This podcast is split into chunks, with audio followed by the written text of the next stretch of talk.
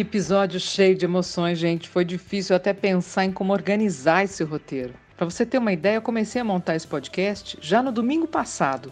De manhã eu publiquei a edição 9 e à noite percebi que a fala da Nívia Vale Del Maestro se encaixava como uma luva no Fala Maldita. Se você já estiver ouvindo Fala Maldita alguns episódios, deve estar se acostumando com isso também, né? Quando acontece uma fala maldita, pode apostar. Vai pro Fala Maldita. Seja bem-vindo então ao décimo episódio. Eu sou Áurea Regina de Sá, jornalista especializada em Media Training. Todo domingo você confere análise de falas que poderiam não ter sido ditas. Alguns dizem que queriam voltar no tempo para evitar o que disseram, outros falariam até mais alto se pudessem. Aqui a gente fala sobre comportamento, porque essa é a base da boa comunicação. Não adianta ter acesso a técnicas, não vale de nada decorar procedimentos se a essência não mudar. A comunicação é só o reflexo de quem somos. Você deve ter ouvido sobre a história da moça que hostilizou um fiscal da Prefeitura do Rio. O Flávio Graça e a equipe dele orientavam donos de bares que descumpriam as regras de prevenção contra o coronavírus no domingo passado, quando de repente a frequentadora de um bar interrompeu a conversa entre o marido dela e o fiscal e disse: Cidadão não, engenheiro civil formado, não, melhor do que você. Depois de ir ao ar no Fantástico, a cena viralizou. No dia seguinte, a Nívia perdeu o emprego e recebeu uma condenação que poderia marcar sua vida para sempre. A reação das redes sociais mostrou que a sociedade, de modo geral, não aprovou as palavras e nem a forma como ela reagiu à situação. Quatro dias depois, ela ganhou a chance de pedir perdão durante a entrevista para o portal G1. E olha o que ela fez. Não é bem arrependimento a palavra. Eu acho que hoje é, eu, eu, posso reconhecer a minha alteração é, de voz e, e talvez é, o meu tom possa ter sido é, muito mal muito mal interpretado e, realmente é um tom que parece ser agressivo quando está fora do contexto. É, até estava conversando com ele em casa, se a gente se arrepende de alguma coisa é de ter saído de casa. Por que, que a gente saiu? Porque parece que a nossa vida a partir desse momento acabou. Bom, a gente vai usar aqui o exemplo da Nívia, assim como todos os outros, para mostrar os prejuízos de uma comunicação inadequada a intenção não é condenar nem julgar, isso já aconteceu bastante durante a semana. O propósito do Fala Maldita, que é um podcast sobre media training, é sugerir reflexões que possam contribuir para o desenvolvimento pessoal e, assim, favorecer a forma de se comunicar de pessoas e marcas, para que a gente possa viver relações mais saudáveis. E para que isso dê certo, é preciso sair do pedestal assumir uma postura mais humilde, ter empatia, principalmente assumir a responsabilidade dos nossos atos. Não dá para delegar obrigações e achar que se safou, porque a culpa é do outro. A comunicação é responsabilidade de quem se comunica. Mas de um tempo para cá, eu já citei isso em vários episódios, Está na moda dizer que a fala foi tirada de contexto, que houve uma interpretação errada do que foi dito. O interessante é que grande parte das pessoas pensa numa massa que está nas redes sociais, entendeu da mesma forma, reagiu mal a isso. Mas quem disse, ou seja, o autor da fala maldita, ainda acha que está certo. Todo mundo entendeu errado. E quando eu cheguei lá, eu via que ele estava toda hora questionando o fiscal, querendo essas, esses procedimentos e o fiscal toda hora não respondendo. Toda hora ele falava: Não, cidadão, busca lá, tá lá, tem lá. Se você falar, e aquilo começou a, a se tornar meio que assim, ah, sabe, eu não tenho obrigação de te dar essa informação aqui. E naquele momento eu intervi, cidadão não. Cidadão não, engenheiro civil formado, não, melhor do que você. É um engenheiro civil formado e o melhor do que você é como se fosse, ele sabe o que ele está fazendo aqui e você não sabe. O que eu quis naquele momento não foi, de forma alguma, humilhar aquela pessoa. Eu não conheço aquela pessoa ali eu estava nervosa, eu queria defender meu marido, é, tanto que não passou, por exemplo, logo depois que eu falei engenheiro civil, ele olhou para mim e falou assim, ele não sabe disso ainda. Mas eu falei, poxa, tem um engenheiro aqui, que é um cara que te tecnicamente sabe, entende, e está te perguntando, e por que você não responde? Sabe? Então, é, o contexto foi esse. Não, não foi agressão de forma alguma. É, podem achar que eu me excedi, podem achar que, ah, gritou com. Mas não foi nada disso, entendeu? Foi, foi dentro de um contexto que, infelizmente, esse contexto inteiro não foi mostrado no vídeo.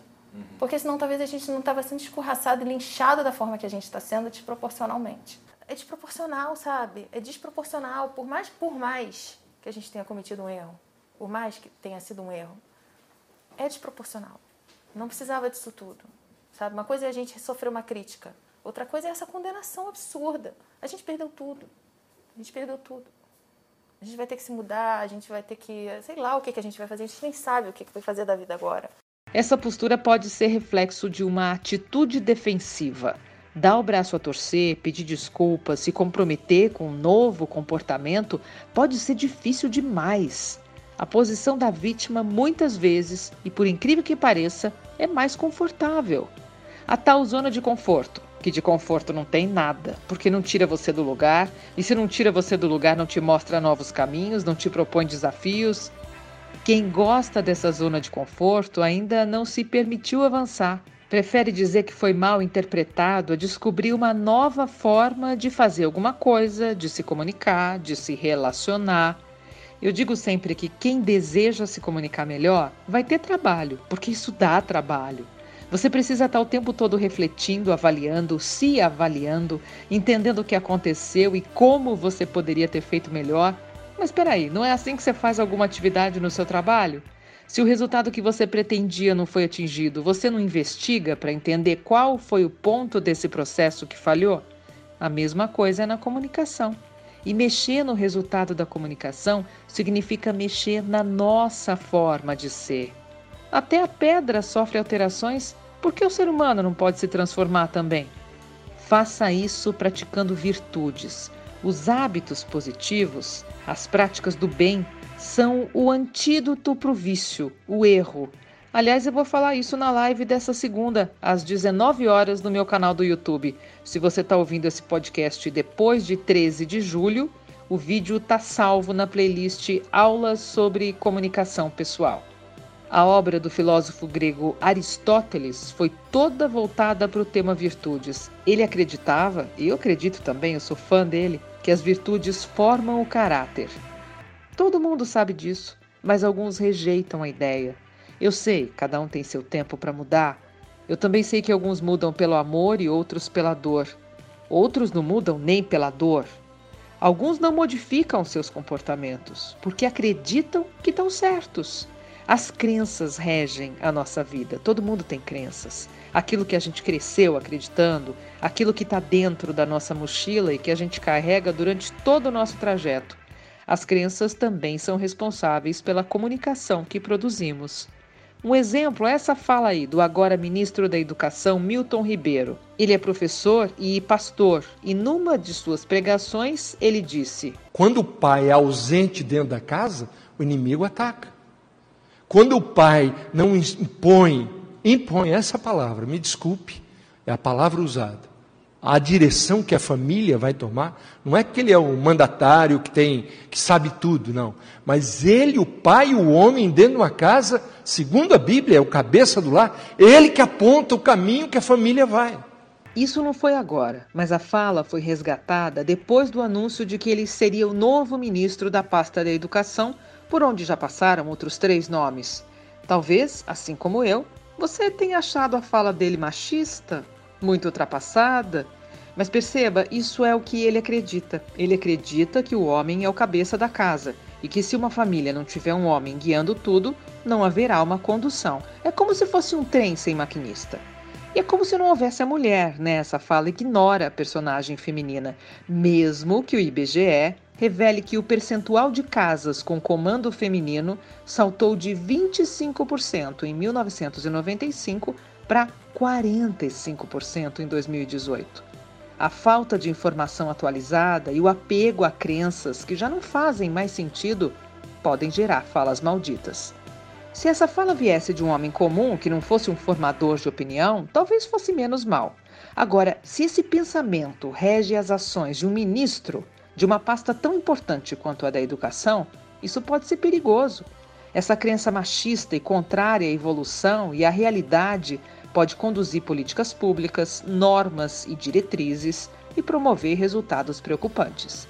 A fala maldita não tem impacto somente na imagem de quem abre a boca, mas pode ter reflexos sobre todos que estiverem à volta. Quer ver outro exemplo? No meio de uma reunião que estava sendo transmitida pela internet, o coronel Antônio Elcio Franco Filho ele é secretário executivo do Ministério da Saúde, considerado o número dois do ministério. Resolveu aparecer da pior forma. Enquanto falava ao microfone, de frente para a câmera, ele fez um sinal de não com a mão e logo em seguida a gente entende que foi um recado para o garçom para não servi-lo. Mas o coronel não percebe que uma das moças que está sentada atrás dele chama o garçom no mesmo momento, ou seja, ele diz não e a moça pede que o garçom se aproxime. O rapaz passa por trás do secretário para falar com a moça. O executivo se irrita e, de forma ríspida, ele diz: Sai daí, eu falei não. O que você não entendeu? Você não acredita que ele tenha dito isso? É, eu vou te mostrar a fala dele. É importante que, com segurança e responsabilidade, com segurança. Sai daí, eu falei não. Você não entendeu? Com segurança e responsabilidade, Vamos então analisar a intenção positiva do coronel. Se você vem acompanhando Fala Maldita algumas edições, já me ouviu falando que toda ação tem uma intenção positiva, por mais bizarro que isso pareça. E se você olhar a cena, se não viu o vídeo, procura lá no Google Coronel humilha garçom. Dá para perceber que ele estava preocupado que o garçom não aparecesse no vídeo. Aí você está defendendo esse comportamento agressivo, arrogante, Áurea? Eu não. O que eu estou te dizendo é que talvez essa maneira ríspida de falar tenha acontecido por causa do descontrole emocional com a preocupação de que o garçom não aparecesse no vídeo. Isso justifica? Nem um pouco. Nunca. Esse tipo de fala não cabe em lugar nenhum. E é por isso que não dá para esperar que alguém modifique seu jeito de se comunicar com técnicas. Se não mudar o comportamento, a comunicação não muda. Quem é agressivo vai se comunicar agressivamente. Quem é sincero demais e não consegue medir as consequências das palavras, comete o sincericídio, que chamou a atenção do Brasil para o padre Edson Adélio Talhaferro, da Igreja Nossa Senhora das Dores de Arthur Nogueira, no interior de São Paulo. Durante a missa transmitida ao vivo pelas redes sociais da igreja, o padre disse o seguinte: Vocês querem que eu fale que o quê? aquilo que todos falam, ah, ele não trabalha porque não deixam ele trabalhar. Não, é porque ele não presta. Bolsonaro não vale nada. E quem votou nele devia se confessar. Pedir perdão a Deus pelo pecado que cometeu, porque elegeu um bandido para pôr de presidente. Depois ele se justificou. Gente, está ficando tão previsível isso. Ele disse que tiraram a fala dele do contexto. E o interessante é que não tem nada que gere dupla interpretação na frase que ele usou. Eu não vou entrar no mérito de que a igreja não deveria se envolver com política, até porque eu sinceramente acho que todo mundo devia se envolver com política. A política faz parte da nossa vida. Não dá para se isentar. Mas cada um que deseja manifestar suas opiniões sobre gestores públicos, decisões políticas, deve se responsabilizar por isso e não dizer que foi o outro que não entendeu. Aliás, se você diz, todo cheio de si, que foi o outro que não te entendeu, pode descer do salto. Na verdade, se o outro não entendeu, foi você que não explicou direito. Nessa situação que envolveu o padre, eu acho que ele se assustou com a reação das redes sociais e resolveu dizer que não era bem isso, sabe? O tal do contexto. Até quando isso, hein? É importante entender que por causa da tecnologia, as nossas falas ficam gravadas, não tem como tentar enganar ninguém. Se você disse, está dito como fez o deputado federal Otone de Paula, do PSC do Rio de Janeiro. Ele abriu a boca para fazer acusações contra o ministro do STF, Alexandre de Moraes. Eu vou mostrar aqui só um pedacinho, acho que é suficiente. A gravação é bem maior e você encontra ela na íntegra na internet. Alexandre de Moraes, você é um lixo! Lixo! Você é o esgoto do STF! Você é a latrina da sociedade brasileira. Não há como se ter respeito por você. Você é uma vergonha da justiça brasileira. Até antes desse vídeo, ele era vice-líder do governo, mas perdeu a cadeira. Na sua conta no Twitter, publicou, abre aspas, minhas opiniões sobre o senhor Alexandre de Moraes são única e exclusivamente de minha responsabilidade, não sendo eu porta-voz do PR Jair Bolsonaro. Fecha aspas. Ele está enganado. Como deputado que apoia o presidente, como então vice-líder do governo na Câmara, o Otônio de Paula é sim porta-voz do Bolsonaro. Não porta-voz oficial que fala em nome do presidente, mas qualquer coisa que ele fala pode colocar em risco o governo e a imagem do próprio presidente. Um porta-voz nunca pode dizer: olha, eu penso assim, mas essa não é a opinião da empresa ou do governo.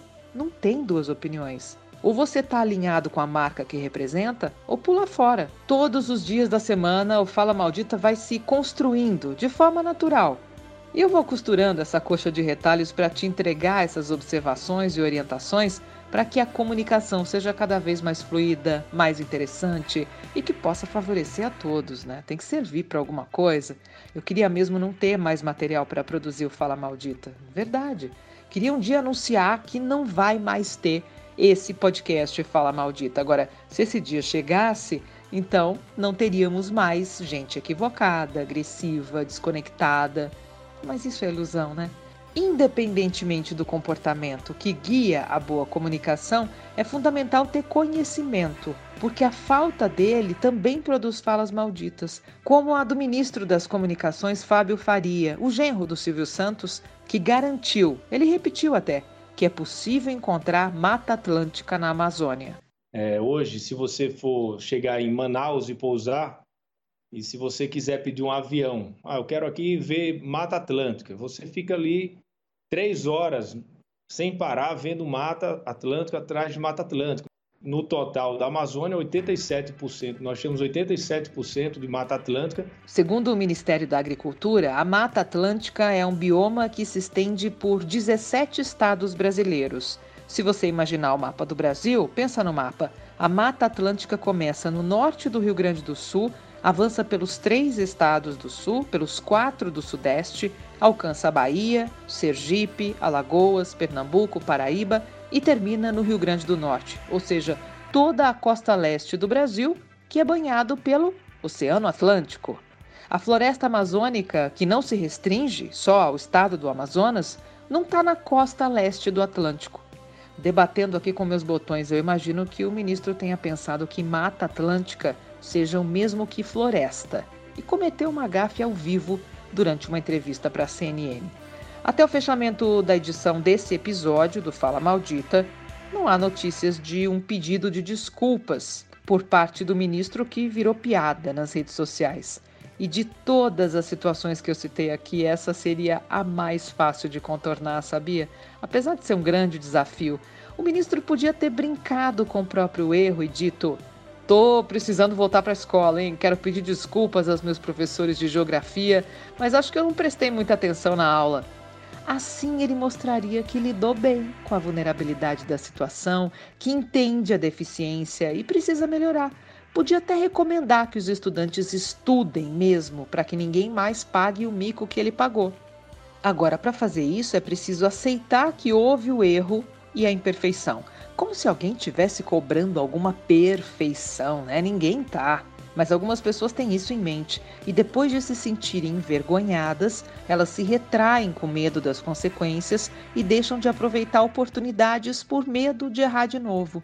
Eu falei isso no primeiro episódio do Se Liga, um outro podcast que eu produzo e que está aqui na mesma plataforma que você está ouvindo Fala Maldita. Não deixa de ouvir que está muito bacana a gente vai sempre errar de novo. Não porque existe a intenção disso, mas porque todos nós estamos em desenvolvimento. O importante é abrir os olhos e os ouvidos para se aprimorar. E só melhora quem quer. Como diz a Brené Brown, autora de A Coragem de Ser Imperfeito, só quem está na arena sabe como é. Eu fico na torcida para que as falas malditas sejam recicladas, evitadas, apagadas ainda no pensamento para que não corram o risco de ser verbalizadas. Mais orientações sobre media training você encontra nos meus dois livros sobre o tema: o Backstage, que é um livro de histórias sobre os bastidores de entrevistas, e além das histórias, eu também dou orientações. Também tenho 99 dicas para aparecer bem na imprensa. Tem livro físico e e-book e estão disponíveis lá no meu site aureareginadesá.com.br. Até domingo que vem, uma ótima semana para você. Obrigada por me ouvir. Até. Tchau.